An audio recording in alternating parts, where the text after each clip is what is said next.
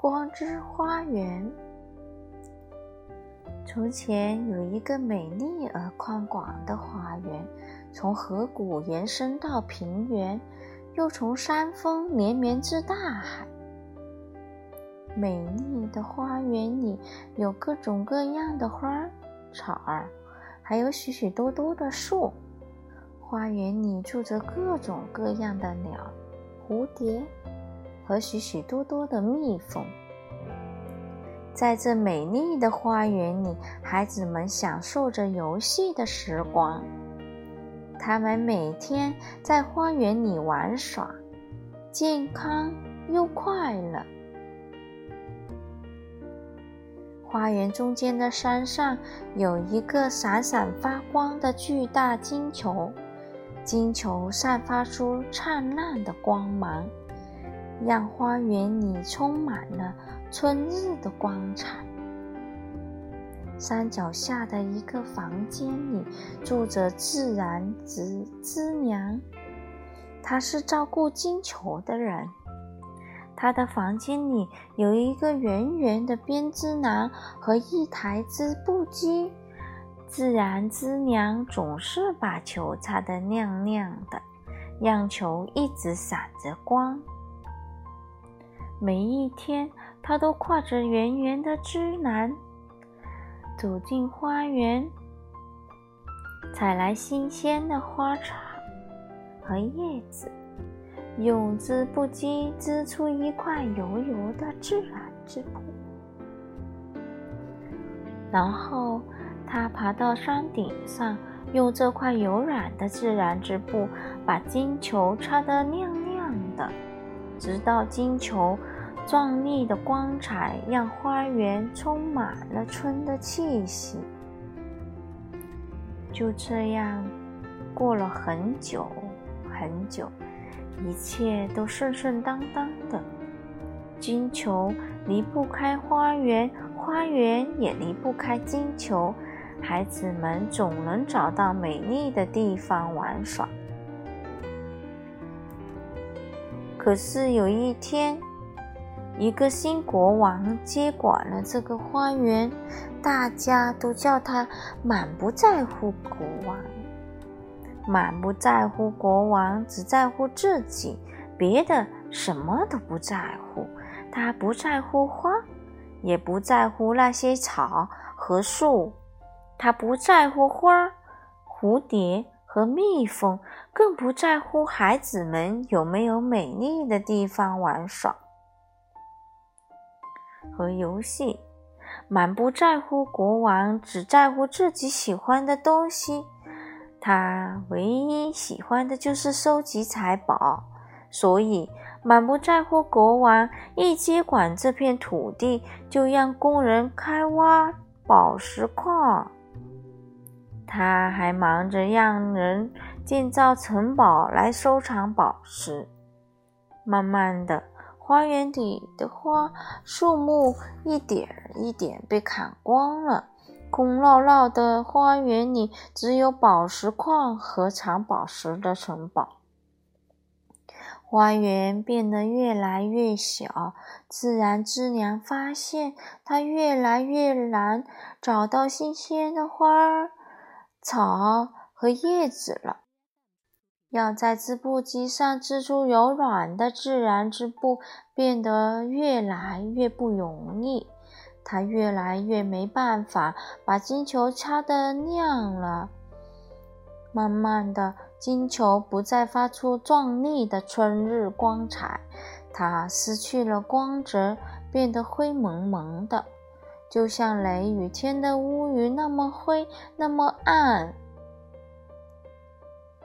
很快，花园里的花园失去了它的美丽，再也没有花儿草和树木，再没有鸟儿、蝴蝶、蜜蜂和孩子们，再也找不到美丽的地方游戏了。现在。高高的山顶上，只有灰蒙蒙的球了。山脚下的房间里，自然之娘坐在空荡荡的编织篮和空落落的织布机旁边，房子周围的土地既没花也没草，一片棕黑，满是挖宝石留下的窟窿，还有一座座藏宝石的城堡。许多年过去了，花园被遗忘了，孩子们也习惯了在一点也不美丽的地方玩耍。美丽的花园已经没有了，消失了。可是满不在乎国王还是一点都不在乎。他在藏宝殿数着他的宝贝，兴高采烈的。可是有一天，他不经意透过窗店，透过宫殿的窗户，看到了山上那灰蒙蒙的球。那真难看，他对自己说：“我得想想办法把灰蒙蒙的球给挡住。”它真让人生气。满不在乎国王命令工人围着灰球。脚下的山建了一堵石墙，那高高的石墙上没门也没窗，谁也不能走到那墙的那一边去看那灰蒙蒙的球。自然之娘也没有办法出来，整天坐在房子里陪伴他的只有那空荡荡的织篮。编织篮和闹空空的织布机。围墙建好的第二天早晨，满不在乎国王早上起来就觉得很不舒服。照镜子的时候，他发现自己的脸色也灰蒙蒙的，就像雷雨天的乌云那么灰，那么暗。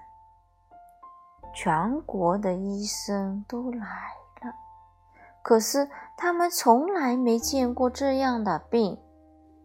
他们试着各种各样的药，但是一点用都没有。满不在乎国王的脸色变得一天比一天灰暗，他的病病得很重，没熬到春天就死了。就在满不在乎国王死的那一天，高高的石墙上出现了一些裂缝，裂缝很小。墙边有一个小孩在玩，也很小。他发现了自己正好可以穿过墙上的一条裂缝，他钻过去。抬头一看，看到了山上的大灰球，也看到了山下的房子。他走到房子边上，悄悄地往屋里张望。屋里坐着自然之娘，旁边是他那空荡荡的织编织男和空落落的织布机。编织娘。笑着，脸上满是疲惫。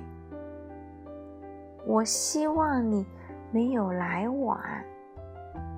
他边说边招呼孩子走进屋里。他给孩子讲了那个曾经广阔无边花园的故事，讲了那些花园和树木的故事。还有那些鸟、蝴蝶和蜜蜂的故事。他说，那时候他编织篮里总是装满了花、草和叶子。他说，他可以用织布机织出油油的自然织布，让金球一直散发出壮丽的光辉。让花园里充满了春天明艳的光彩。小孩子眼睛睁得大大的，听着，最后叫了起来：“我们一定得让花园回来，让那灰蒙蒙的球重新散发出金色的光芒。”好，自然之娘叹着气：“是有一个办法，可是我现在已经太老了，做不了了。”我需要你和这片大地上所有孩子的帮助。你们得准备好，很努力的工作，从墙上的裂缝钻回去。能找到多少孩子，就找到多少孩子，把他们都带到我这儿来。我会告诉你们怎么做。我希望你没有来晚。我真希望没有太晚。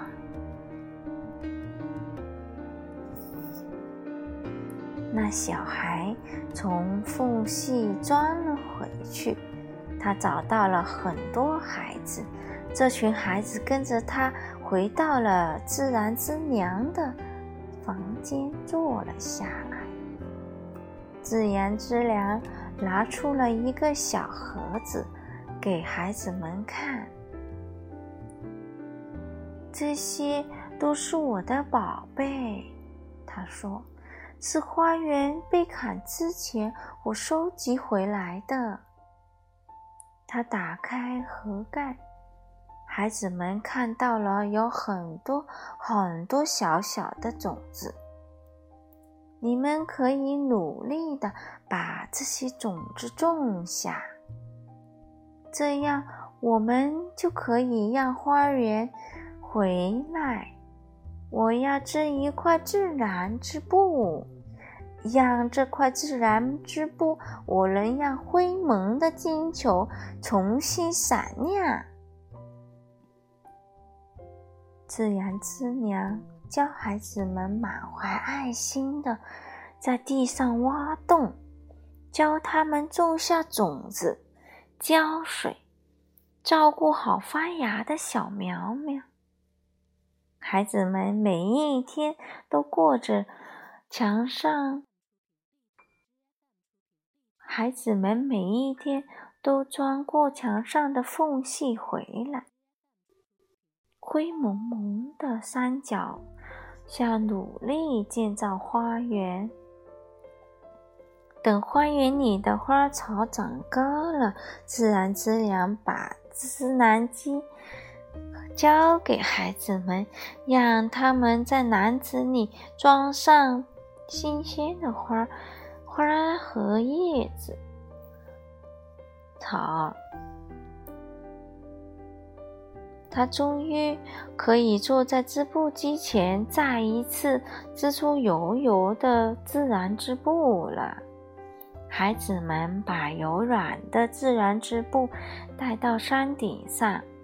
一点儿一点擦起那灰蒙蒙的球来，他们擦了很久，每天都穿过墙上的缝隙，把那灰蒙的大球擦得又亮又亮，越来越亮。擦呀擦，擦了又擦。